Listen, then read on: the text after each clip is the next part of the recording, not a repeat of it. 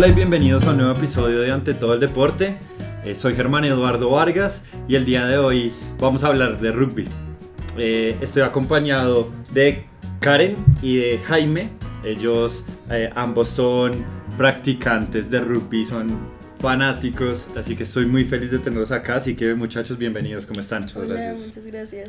Karen es estudiante de Ingeniería Mecánica de cuarto semestre la Universidad de los Andes, actualmente es la capitana de la selección femenina de esta universidad y además es jugadora del Club Carneros Andes. Por otro lado, Jaime es estudiante de Filosofía y Psicología de tercero y segundo semestre respectivamente y es jugador del Club Barbarians. Bueno, ustedes antes ahorita me comentaban que había una rivalidad entre sus dos clubes, o sea, tengo acá un como voy a hacer como una similitud entre fútbol, tengo acá un jugador de Millonarios y Santa Fe, algo así, como esa clásica rivalidad.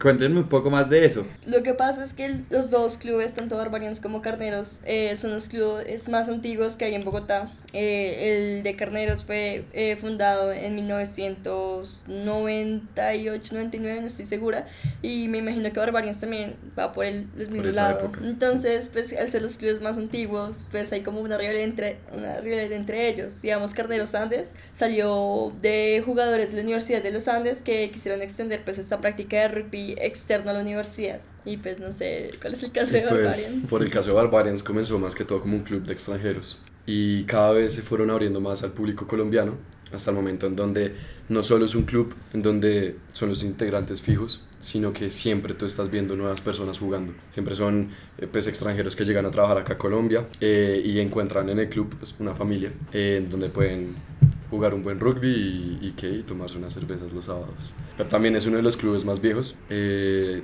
hace poco cumplimos 20, eh, creo que 20 años y, y, claro, siempre ha habido esa rivalidad porque ambos, son ambos tienen jugadores de como de muy alta calidad y muchos de sus jugadores viejos, de los más viejos de los clubes, han sido selección Colombia en algún punto. Entonces siempre ha habido en, en los partidos harto, harto roce, pero sano. Pero sano, sí, eso es muy chévere creo. Exacto. esos, esos mitos respecto al rugby creo que vamos a tumbar hoy, de que se tiene pensado que el rugby es un deporte agresivo, fuerte, pues creo que más adelante vamos a tumbar este tipo de, de, de, de mitos que existen sobre el deporte. Antes de, pues digamos que quiero, estoy muy feliz de que estemos hablando de rugby por una cosa, por, por un hecho histórico y no podemos hablar de rugby sin hablar de la conquista de Sudáfrica como equipo nacional en el año 1995, comandado pues por toda esta gran camada de jugadores sudafricanos que ganan frente a Nueva Zelanda un partidazo. Para ustedes, ¿qué significa que el rugby haya logrado, el rugby como deporte haya logrado tumbar fronteras invisibles en un país como es en Sudáfrica, que haya logrado ser un hito histórico en todos los deportes y que sea reconocido como el deporte, ok, este deporte logró la paz en Sudáfrica. Yo siento que el rugby logró con, pues como con, con, con, este partido de, de, de, Sudáfrica en contra de Nueva Zelanda, logró mostrar lo más puro del rugby y específicamente con todo el proceso que se llevaba en Sudáfrica en ese momento, eh, que son los valores del rugby. En el rugby lo más importante es que no hay diferencias. No importa si tú eres alto, negro, no importa tu orientación sexual, mientras tú puedas jugar, sirves para el equipo. Yo creo que eso fue lo que más se mostró en Sudáfrica en ese momento. Deja aparte esas diferencias raciales y sociales tan, fuerte, tan fuertes de la época y de alguna manera como pegante de la sociedad, se podría decir así, eh, logró unir a, a, dos polos completamente opuestos y los logró unir no mediante la política, no mediante la economía, sino que los logró unir mediante los valores, los valores de un juego sano. Y eso es pues, para mí lo más importante y de la manera en que la, lo, lo logró en África. Sí, y además es de destacar que el rugby en sí es un deporte muy nuevo. El, el deporte nació alrededor de los 1800 y a pesar de eso logró que casi todos los países eh, que fueron en cierta parte colonia inglesa, por eso es que vemos grandes potencias en Sudáfrica, Nueva Zelanda, Australia, hayan creado como un deporte que sea tan bonito que a pesar de que sí haya contacto físico, lo más importante es que estoy jugando con mi compañero. El, o sea, yo creo que desde el comienzo uno siempre le inculcan que la confianza con tu compañero es una de las cosas más importantes y que si tu amigo lo taclean, tú tienes que ir a respaldarlo. Y, y, y todo esto es como algo muy bonito que realmente uno llame a su equipo una familia. Entonces, creo que todo lo que sucedió con, eh, con Nueva Zelanda eh, co- contra este, eh, este partido con Sudáfrica fue como el comienzo de la historia en sí, como el rugby profesional, porque a pesar de esa época ya, ya se empieza a concebir el rugby como un deporte olímpico, pues lastimosamente posteriormente gracias a un partido de Estados Unidos-Francia, si no estoy mal, eh, fueron sacados de los olímpicos debido a unos inconvenientes, pero gracias a que siempre se ha mostrado que el rugby es un deporte lleno de valores, es por eso que no es raro ver que ahora en- a partir de los Olímpicos de Río empieza otra vez a ser un deporte olímpico. Y es muy importante rescatar lo conseguido por Nelson Mandela y pues digamos el deporte rugby y creo que es el ejemplo claro de lo que se quiere, el objetivo final de ante todo el deporte, que es que es mostrar y evidenciar que el deporte verdaderamente puede cambiar la sociedad, puede cambiar la forma en que nos relacionamos con todos y puede tumbar las, los conflictos internos que hay en cualquier país. Y creo que en Colombia deberíamos, que de hecho se está haciendo poquito a poquito, el deporte es una excelente manera para reconciliarnos y establecer nuevamente relaciones con los antagonistas de las historias. Así que es muy chévere que, que acá esté, ahora estemos hablando de rugby y paz, así que nada. Continuando, me gustaría preguntarles un poco que nos expliquen cómo funciona el rugby. Ahorita hablábamos que existen dos categorías. Eh, ¿cuáles, ¿Cuáles son? Eh, Jaime, ¿te parece si me explicas un poco el rugby convencional, cómo lo tenemos concebido? Y ahorita, Karen, ¿nos explicas el 7? Perfecto, el más tradicional es el 15. Eh, es como de alguna manera se puede decir que comienza el rugby. En los partidos de 15 eh, se tiene ese nombre porque se está conformado por 15 jugadores y en, en donde se dividen en forwards, que son los gordos, que son los que golpean, que son los que intentan romper la línea con la fuerza, y los backs, que son los encargados de abrir el balón, de jugar como más, más que todo con una táctica de pase, de pisar, de agilidad. Y en el juego se mantiene siempre una relación entre ellos, entre ellos dos. Obviamente quienes conectan, debe haber un conector entre los forwards y los, y los backs, creo que es el 10, ¿cierto? El nueve. El 9, sí. el 9 es quien conecta. eh, después de un choque, el 9 toma el balón, lo saca y decide también si te- se lo pasa a los Es como el armador. de alguna manera es el armador. Dependemos mucho de él, ¿sí? Porque él también decide en qué momento se puede hacer una jugada. También el 10 puede, eh, puede ayudar a mover el balón más fácil. Y pues por ese lado está eso. En cuanto a las formaciones, los forwards eh, tienen, creo que dos de las, tres de las formaciones más importantes eh, en, el, en, el, en el partido. Es el scrum, Que, que es cuando se... se unen todo el equipo, se unen los ocho, lo- los ocho forwards y, eh, contra los ocho y se, y se comienza a empujar. También se conoce como un melee. Ok. Así se le, se le dice en España y pues, también se le, se, se le oído a par personas acá. Está el scrum o melee, también está el line out, que es la manera, como haciendo una analogía. En fútbol está el saque de, de línea. ¿es? De banda. de banda, sí. En rugby también se saca de banda. Tú lo ves quién, qui- quién saca el, el, el, el balón, que es el hooker. También lo pone encima de su cabeza y lo tira. Pero ¿qué pasa? La diferencia es que hay dos filas de, de, de jugadores. Son las dos filas de los forwards, los del equipo A y los del equipo B. Y se toma un jugador, a uno o dos, dependiendo de la táctica que se tome, y se levanta. La, y se levanta. Entre dos personas levantan a alguien.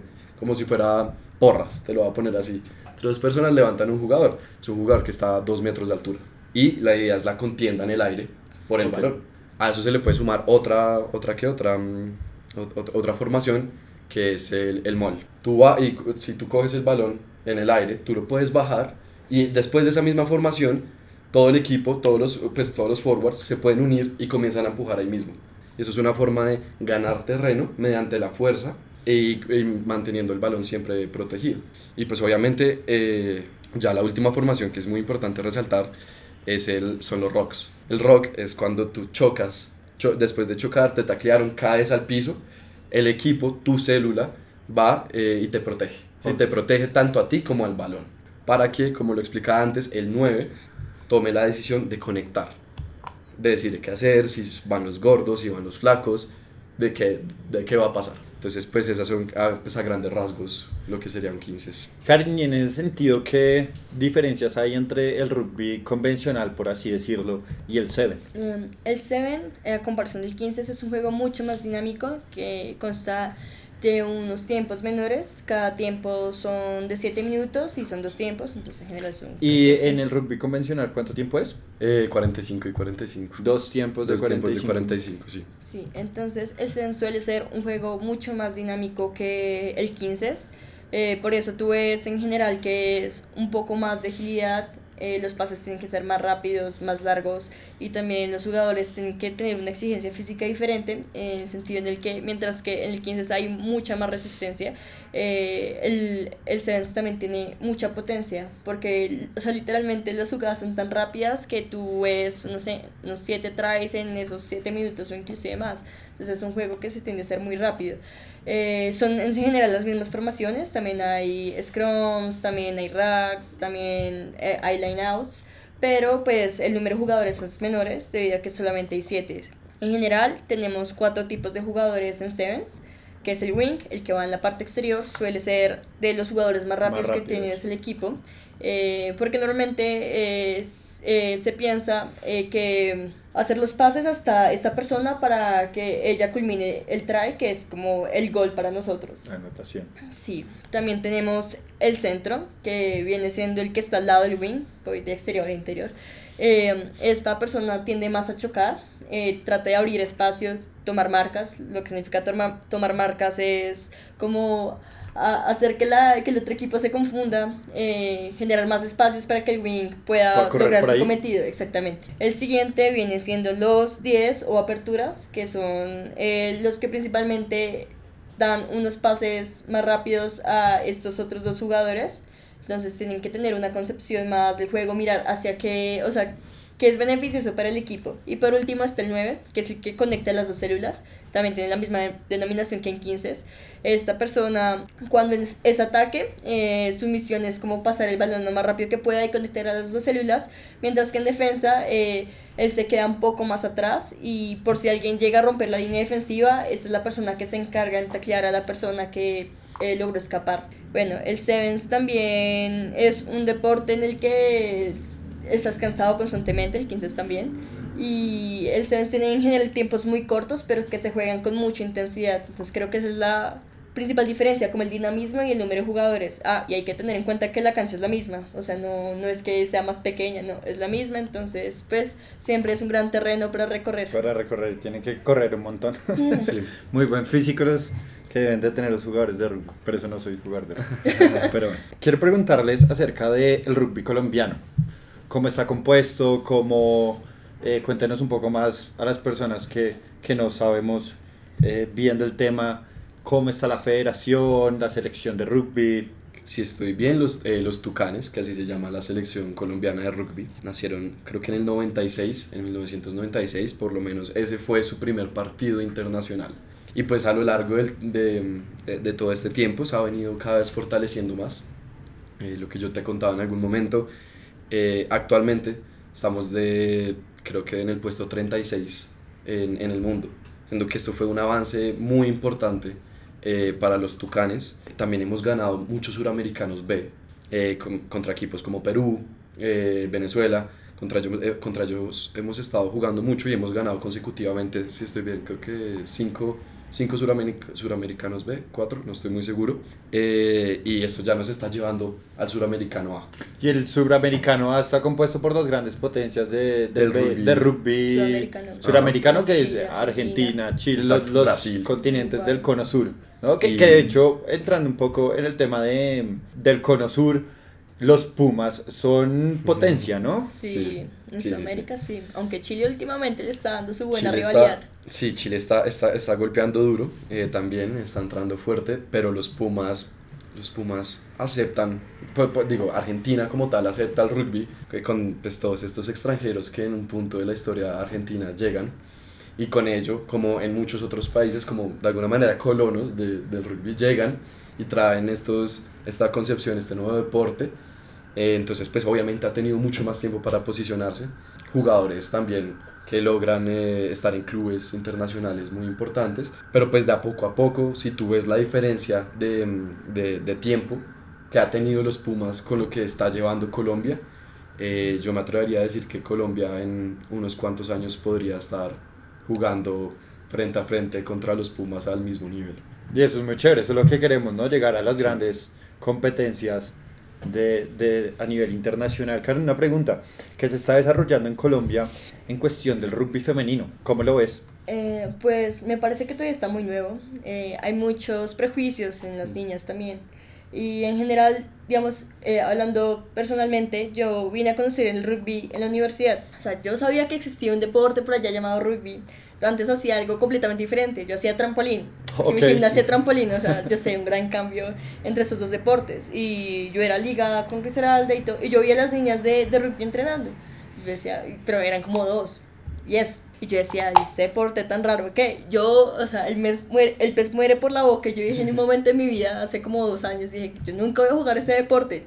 Nunca lo voy a jugar. Y ahora pues, me aquí. A pesar de que eh, desde que se institucionalizó eh, el rugby en Colombia y ya se empezó a ver de un carácter más deportivo, debido a que ya se empezó a integrar en los Olímpicos, eh, el rugby femenino ha tenido un gran auge en estos pocos años, pero a pesar de eso todavía falta mucho desarrollo. Se han hecho iniciativas como la Cafeteros, que fue una que se hizo hace poco, que es incentivar a las niñas de diferentes lugares de Colombia a ser parte de un equipo colombiano y competir entre ellas. Eh, también entre los clubes últimamente vemos clubes que son netamente femeninos, como es Cachacas, que es una de acá en Bogotá, creo que el nombre lo dicen. Sí. y, y, a pesar de eso, ahora todos los clubes que hay en Bogotá, me atrevo a decir que tienen su división femenina también. Eh, en niñas, lastimosamente, porque son eh, pocas integrantes en general de los clubes, solamente se da el espacio para jugar sevens, nunca se ha dado como un gran número de jugadoras para llegar a jugar 15. Pero pues a pesar de todo, creo que Colombia va por un buen camino, en el sentido en el que sigue apoyando y siguiendo pasos adelante para incentivar este deporte. Claro que todavía hace falta para que llegue a ser tan famoso como el fútbol o otro deporte similar, pero a pesar de esto creo que el rugby tiene como ese poder de que una vez alguien entra y encuentra como su vocación en este deporte, ya es muy difícil que se enganche en él. Para ti, ¿qué significa ser jugadora de rugby? Uf, para mí es muy importante. Creo que, como ya lo mencioné antes, aunque en un principio ni siquiera lo concebí, yo empecé en rugby principiantes el año pasado. De hecho, hace un año yo en sí comencé a jugar. Y yo lo metí, no fue porque, oh, quiero saber qué es el rugby, no, fue como más como tengo un crédito, quiero hacer deporte porque ya no podía hacer trampolín por la carga universitaria, pues metamos un, un deporte. Y lo curioso es que en segundo semestre los andeses, los que están en segundo semestre son los últimos en inscribir el único que tenía cupos era rugby femenino. ¿Por qué? Pues porque muchos niños no juegan rugby. Y dije como, bueno, ¿por qué no? Metámonos en este deporte. Y me empezó a gustar. Y estos niños me empezaron a incentivar como, oye, no eres mala, deberías meterte a selección.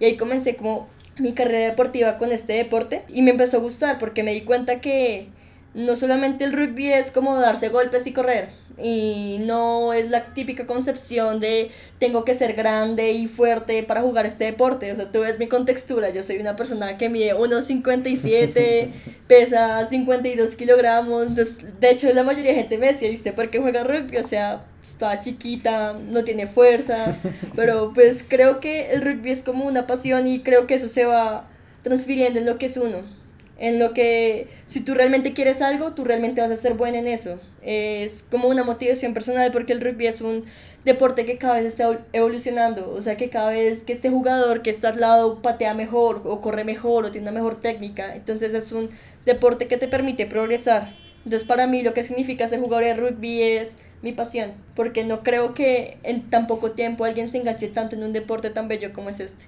Chévere, gracias. Eh, me ¿qué usted qué? Se me dijo que juega hace 5 años rugby. Sí, 5 años, 5 4 años, eh, pues obviamente también por la carga de la universidad. Vagos. Eh, no, pues no, no, no he podido entrenar muy juicioso, pero si la pregunta es que para mí qué significa el, el rugby, yo creo que el rugby para mí significa familia.